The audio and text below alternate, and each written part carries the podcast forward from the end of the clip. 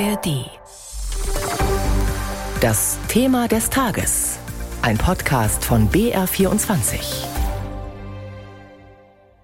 Heute ist Internationaler Tag der Pflegenden, der früher mal Internationaler Tag der Krankenschwestern hieß. Die Herausforderungen sind nicht kleiner geworden. Im Gegenteil, die Zahl der Pflegebedürftigen hat sich in Deutschland seit der Jahrtausendwende verdoppelt.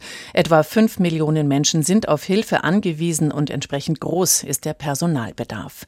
Viel Wertschätzung haben Pflegerinnen und Pfleger zwar während der Pandemie erfahren, doch damit allein ist es nicht getan. Darin ist sich auch die Politik einig. Eine Reform soll die Versorgung der pflegebedürftigen Menschen verbessern, aber auch die Situation der Pflegenden, um die es jetzt auch in diesem Thema des Tages geht.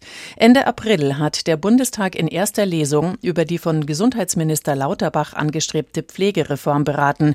Die endgültige Entscheidung steht noch aus. Über den Stand der Dinge Jan Zimmermann aus Berlin. Hinter den Kulissen wird intensiv gerungen. Die Gesundheits- und Pflegepolitiker der Ampelkoalition wollen Lauterbachs Entwurf für das Pflegeunterstützungs- und Entlastungsgesetz verbessern. Mit am Verhandlungstisch sitzt Janosch Dahmen, gesundheitspolitischer Sprecher der Grünen im Bundestag. Ich kann im Moment noch nicht abschließend sagen, ob das, was als Ergebnis am Ende steht, ausreicht oder nicht. Die Ampelkoalition hat sich zum Ziel gesetzt, Pflegebedürftige und ihre Angehörigen finanziell zu entlasten. Aber aus der geplanten Pflegereform sei ein Reformchen geworden, kritisieren Bundestagsabgeordnete verschiedener Parteien. Vor allem die Pflege zu Hause komme in dem Gesetzentwurf viel zu kurz. Diese Woche legten die Fachverbände nach. Im Fokus der Kritik die Erhöhung des Pflegegeldes. Nach sechs Jahren ohne Erhöhung soll die finanzielle Unterstützung im kommenden Jahr lediglich um fünf Prozent ansteigen, ärgert sich Verena Bentele vom Sozialverband VDK. Wer eben weiß, wie die Preissteigerungen im Moment sind für Lebensmittel, aber auch für beispielsweise Hygieneartikel und anderes, der weiß, dass dieses Pflegegeld überhaupt nicht ausreicht. Und das heißt ja dann einfach de facto, dass die Menschen sich weniger leisten können vom Pflegegeld. Weiterer großer Kritikpunkt, ein geplantes Entlastungsbudget steht doch nicht im Gesetzentwurf.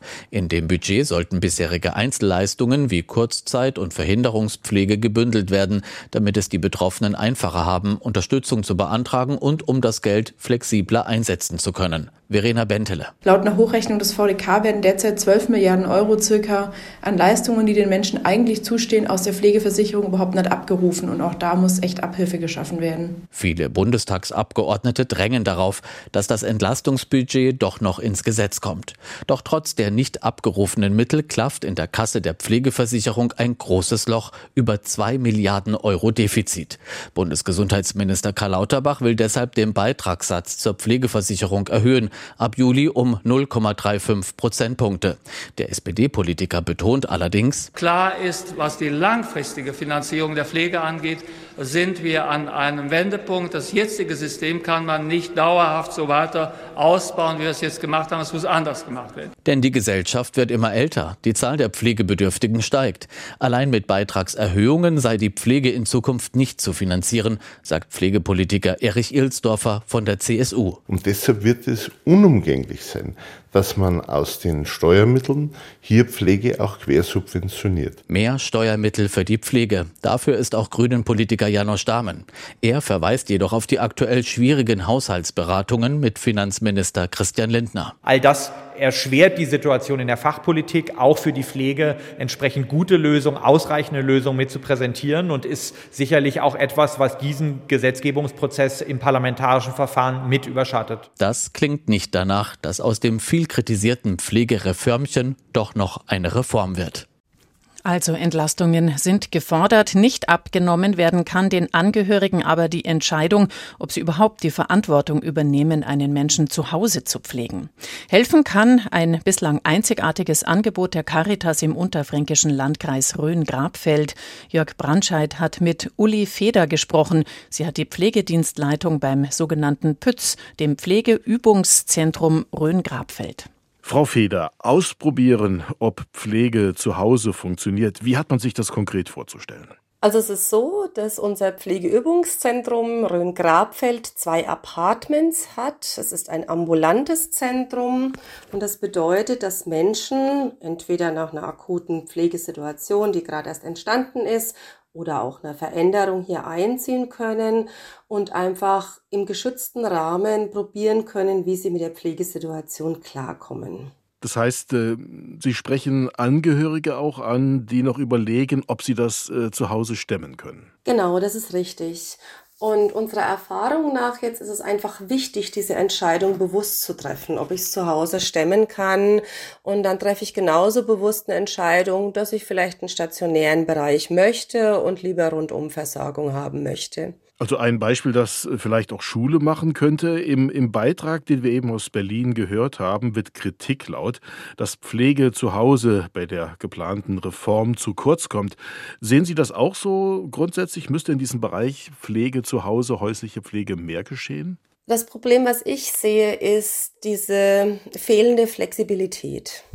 Das ist ganz wichtig. Wenn so eine Pflegesituation eintritt, ist es für Angehörige und für Pflegebedürftige wichtig, flexible Bereiche zu haben, flexibel reagieren zu können und dementsprechend die Pflegekräfte auch dazu.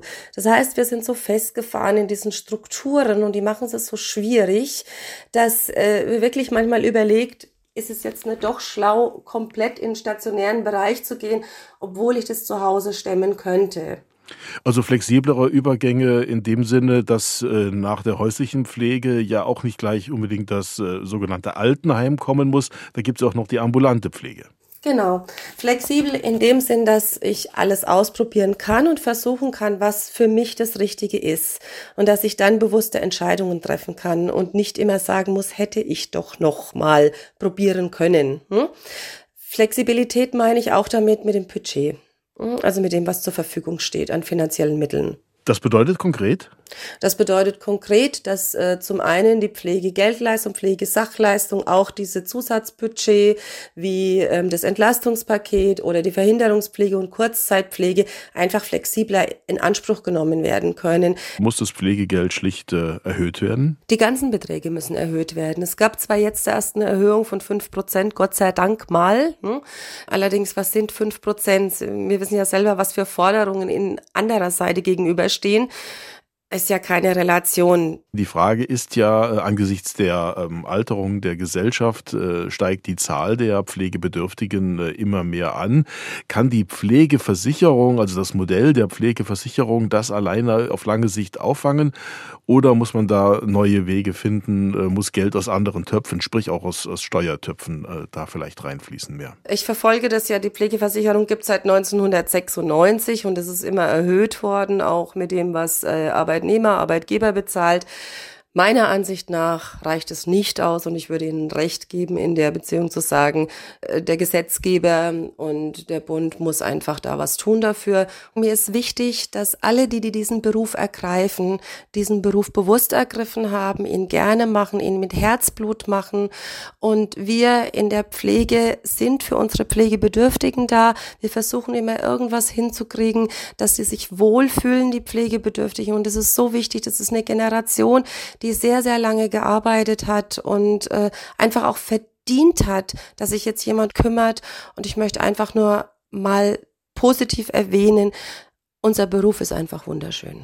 Auf Probe Pflegen im Pflegeübungszentrum Rhön-Grabfeld. Das war Uli Feder und ein Beispiel, das Schule machen könnte.